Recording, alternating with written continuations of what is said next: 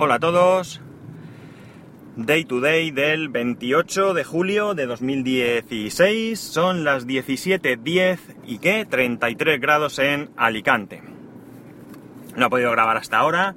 Y tengo un par de cositas nada más porque se suponía que hoy era el capítulo corto. Así que vamos a ello.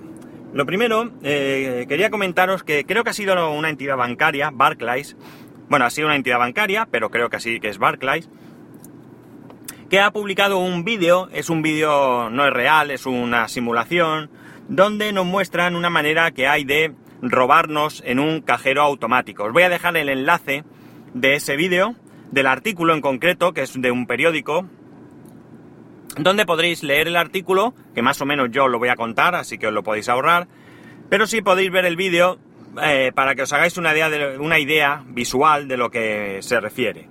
Mm, no es de lo más sofisticado, mm, no es algo que creo que mucha gente vaya a caer, pero sí que es posible que nos pueda suceder. Para ello se tienen que dar varias cosas, varias, eh, varias cosas en la misma situación. Eh, para empezar, son, tienen que ser cajeros que estén uno al lado del otro bastante pegados.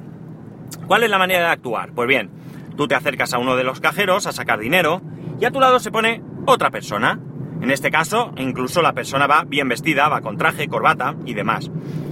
Detrás de ti se pone otra persona a esperar a que tú acabes de eh, sacar dinero. Eh, esta persona en este vídeo es una mujer.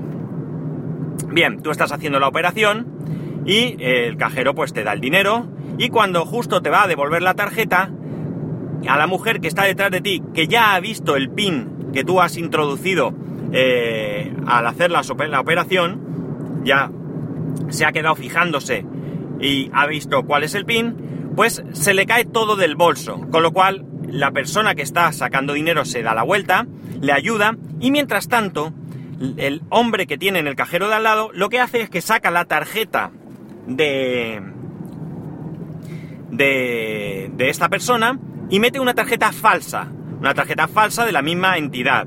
Esto evidentemente entiendo que lo tiene que hacer muy rápido porque eh, si no el cajero volvería a coger la tarjeta. La cuestión es que recoge todo, se vuelve, este señor coge su tarjeta y se marcha. No se fija en que la tarjeta no es la suya porque es el mismo tipo de tarjeta, eh, los mismos colores, los mismos logos y lo que cambiará es el nombre o lo que sea. Pero claro, tú no te fijas cuando te devuelve la tarjeta si es la tarjeta que has introducido, das por hecho que es. En ese mismo momento, la mujer le da al hombre el PIN y se acerca a otro cajero, lo hace en el mismo, en el mismo patio de, esa oficina bancaria, cosa que evidentemente no creo que, así lo hicieran, y saca dinero de la cuenta de este señor. Como digo, esto no es un procedimiento eh, para mí en el que todo el mundo pueda tropezar, pueda caer. Pero me da la sensación de que debe de haber bastantes casos desde el momento en que se han molestado en realizar este vídeo y en eh, distribuirlo. Eh, ahora estamos en un momento eh, que es bastante peligroso.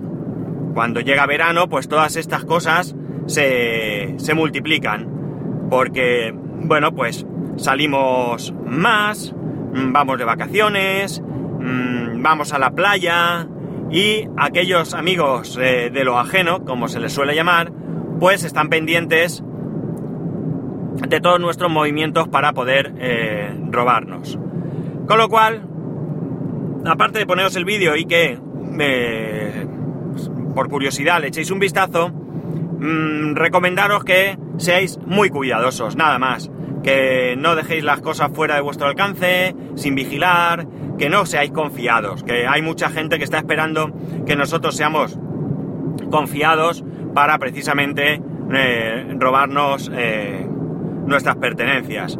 Mirad, hay dos casos que os puedo contar. Que aquí en Alicante, a un alcalde que hubo hace ya algún tiempo, pues sufrió el típico robo de coche en el que te dan un golpe por detrás, tú te bajas y mientras pasa a mirar los daños se sube un, otro tipo y, y se lleva tu coche y, a un antiguo compañero de trabajo que ya no está con nosotros, eh, se fue de la empresa, pues eh, estaba en el apartamento de verano, eh, salió a la, a la calle con su mujer a comprar el periódico y el pan y alguna cosa, su hijo estaba durmiendo y cuando volvió una vecina le dijo que le habían entrado a robar. Y él, pues nada, vaya tela, no sé qué, te han quitado mucho, lo típico. Pues bien, cuando él subió a su casa, estaba su hijo allí, entró y nada. El caso es que cuando fue a coger, eh, pues no sé si fue a buscar la tablet del trabajo o algo así, resulta que también habían entrado en su casa, la tablet la tenía en la entrada, en algún cajón, me parece que recordar, y vamos, no le quitaron mucho, no sé si, si le quitaron, nada, las cuatro cosas que tenía allí encima, pero bueno, la suerte es que su hijo estaba durmiendo, no se enteró de nada y se ahorró el susto y las consecuencias peores que pudieran suceder. Así que, no descuidaros, este hombre a esto le pasó simplemente porque como estaba su hijo, pues no echó la llave. Tiró de la puerta y se fue. Ya sabéis que una puerta se puede abrir con muchas cosas, con una radiografía y cosas así. Así que, insisto, no seáis confiados. La otra cosa es que continuando eh, con otras veces que hemos hablado de Apple Pay y más estos últimos días, pues resulta que me entero que Apple Pay, o Apple mejor dicho, pues está teniendo problemas en Australia.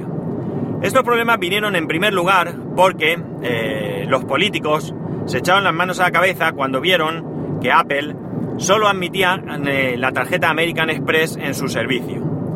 Eh, evidentemente, pues hicieron todo lo posible para que esto llegase a otros bancos, a otras tarjetas, sobre todo tarjetas locales. Pues bien, ahora son los mismos bancos los que están bastante, bastante eh, en contra de Apple y de su política. ¿Por qué? Porque la única empresa, la única aplicación o aplicaciones que pueden acceder al chip NFC, que es el encargado de pagar o de realizar la transacción, solo, como digo, puede ser, eh, se puede acceder a él con las aplicaciones que desarrolla Apple, en este caso Apple Pay, y por la misma Apple.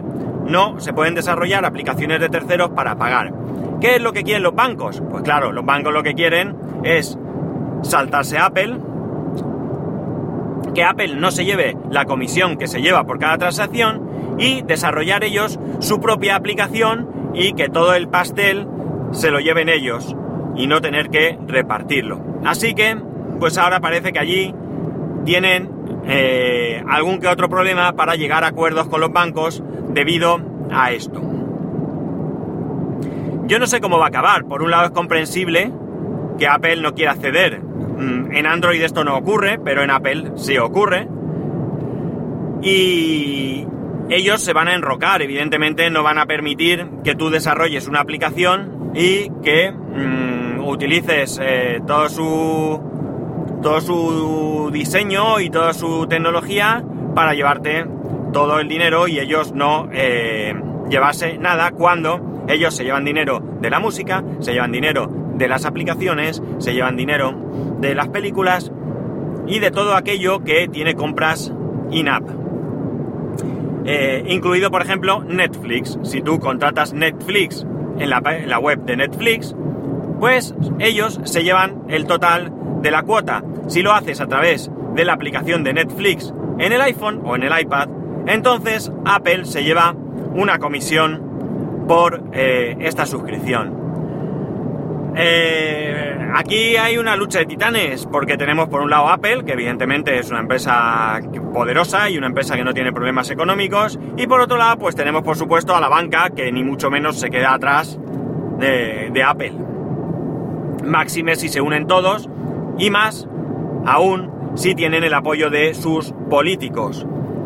Mm, veremos cómo terminan. Espero que, esto no sea que no sea un la mecha que encienda o la llama que encienda la mecha que provoque que, que pongan pegas en todos lados.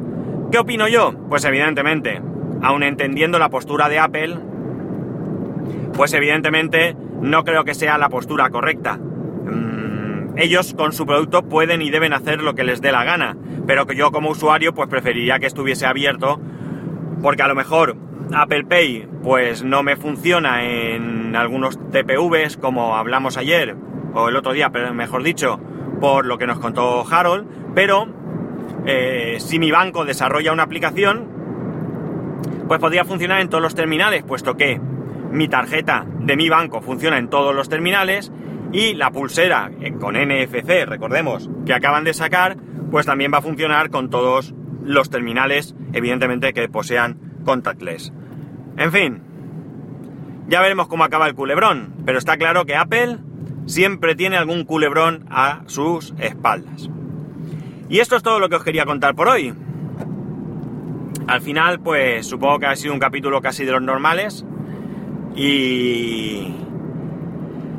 Y ya está. Eh, como siempre, podéis poneros en contacto conmigo a través de Twitter, arroba spascual, a través del correo electrónico spascual, arroba.